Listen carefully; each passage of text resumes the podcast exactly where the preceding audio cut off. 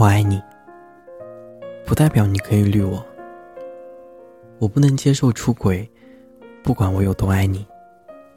可能对某些女孩来说，人嘛，犯错误很正常，给一次机会就好了。但能这样想的姑娘实在是太少。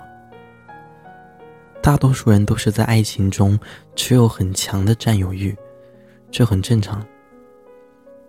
对于出轨的人，人们一般不会给予好的评价。倒不是关乎这件事情对不对，而是这个社会将出轨归为不道德。比如，我室友的前男友，曾经一表人才的他，如今成了我们口中的人渣。大年初一，室友在寝室群里说：“我又单身了。”我们都以为他在开玩笑。这大过年的，谁会选择这个时间分手？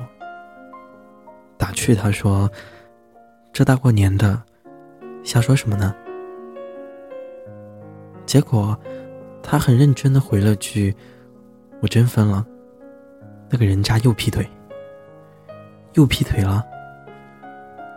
听到这句话，其实我心里还是有些准备的。毕竟有前科。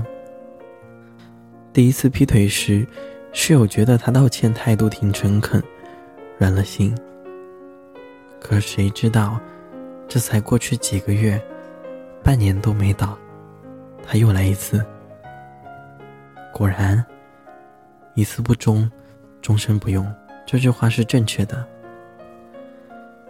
他们之间是异地恋，可平时却还比我这个男朋友在身边的人还要幸福。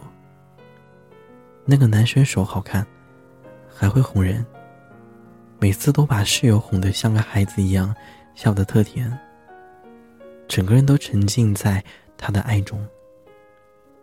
女孩子嘛，都想要被男生宠着惯着，这样才会觉得有安全感，能感到在被爱着。室友生日时，男生连续给她准备了好几个惊喜。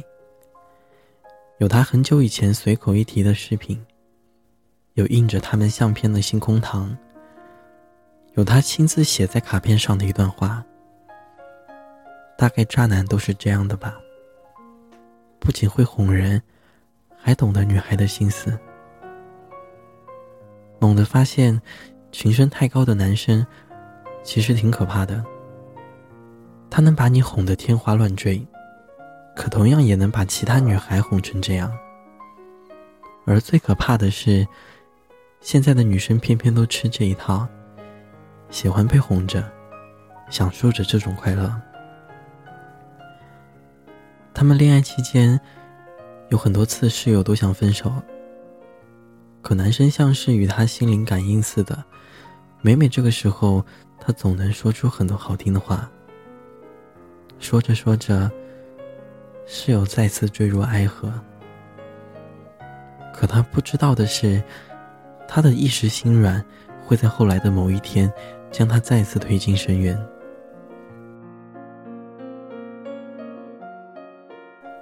重庆离安徽大概有一千两百六十二公里。每次他们见面，都是室友省钱去重庆找他。他从来没提过要来安徽。这件事情，我跟室友提过。可他说，感情里不该计较，谁去都一样。只是我爱他胜过他爱我，我甘愿罢了。或许是吧。感情里不该计较。但换位思考下，若我是男生，我一定不会这样。因为他这样无条件的付出，让男生认为他是离不开他的，此生非他不可。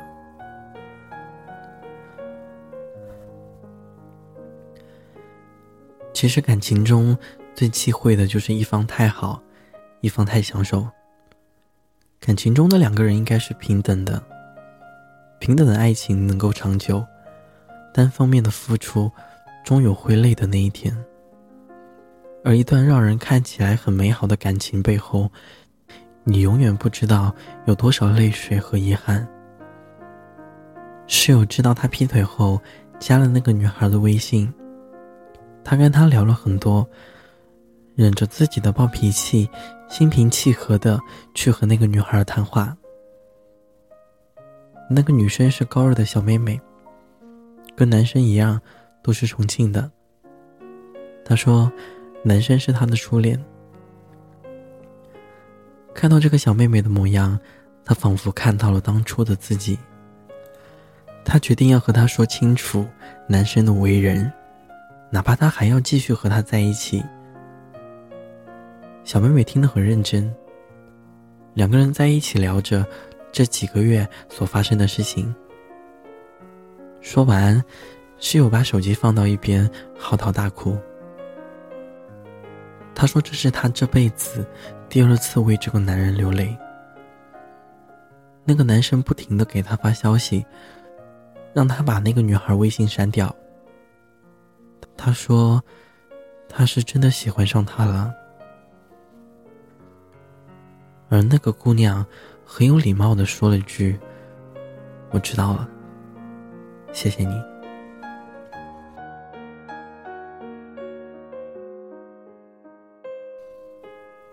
昨晚，我问室友：“你后悔爱他吗？”室友拿着手里的酒。大喝一口道：“不后悔。我只是想不通，为什么他都爱上别人了，在我不知道的时候，我跟他提分手，他还不同意。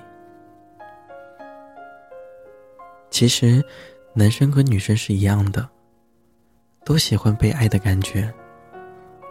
多一个人爱，等于多一个备胎。”而他正好身边一个，手机上一个。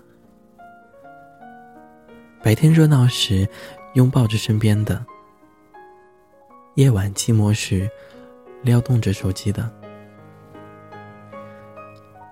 这样做并不光荣。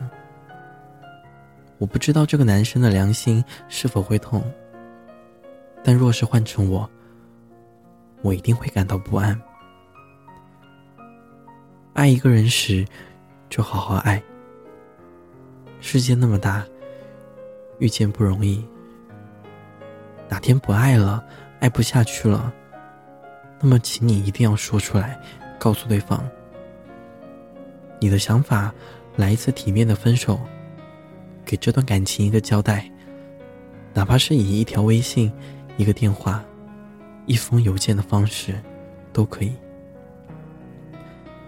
起码这样不会闹得很难看，在日后回想起曾经时，不会想到就彼此皱眉头。恋爱中再喜欢上别人，这并无对错。谈及对错的是，你明明不爱了，却还隐瞒着伤害着两个爱你的人，说你自私，并不过分。可为什么不愿意做个利落洒脱的人呢？爱是好好爱，不爱即放手。别再假装深情，说什么舍不得。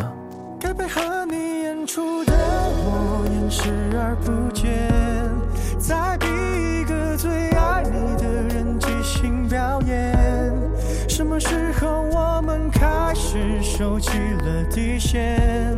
顺应时代的改变，看那些拙劣的表演。可你曾经那么爱我，干嘛演出细节？我该变成什么样子才能延缓厌？放下防备后的这些那些，才是考验。孤单的夜里有我陪着你，这里是念安酒馆。如果你也有故事想要分享，有心事想要倾诉，欢迎关注我们的微信公众号“念安酒馆”，想念的念，安然的安。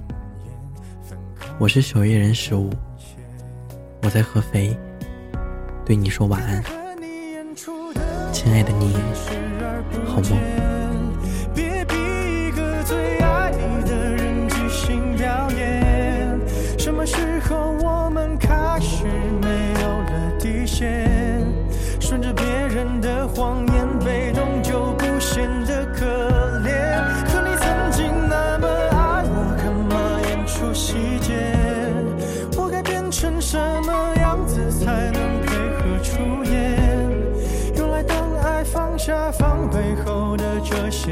些，都有个期限。其实台下的观众就我一个，其实我也看出你有点不舍。场景也习惯我们来回拉扯，还计较着什么？其实说分开的也不见得，其实感情最怕的就是拖着，越演到中场戏越哭不出了，是否还值得？